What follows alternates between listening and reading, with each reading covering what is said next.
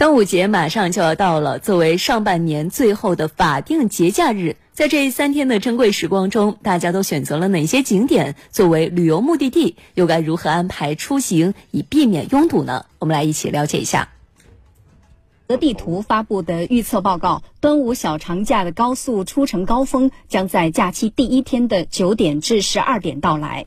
值得注意的是，今年端午小长假的第一天恰逢全国高考日，交通压力叠加，建议公众错峰出行。返程高峰则在小长假最后一天的十五点至二十一点到来。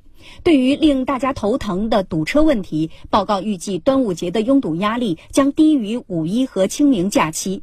三天清闲，不少人选择踏青游玩一番。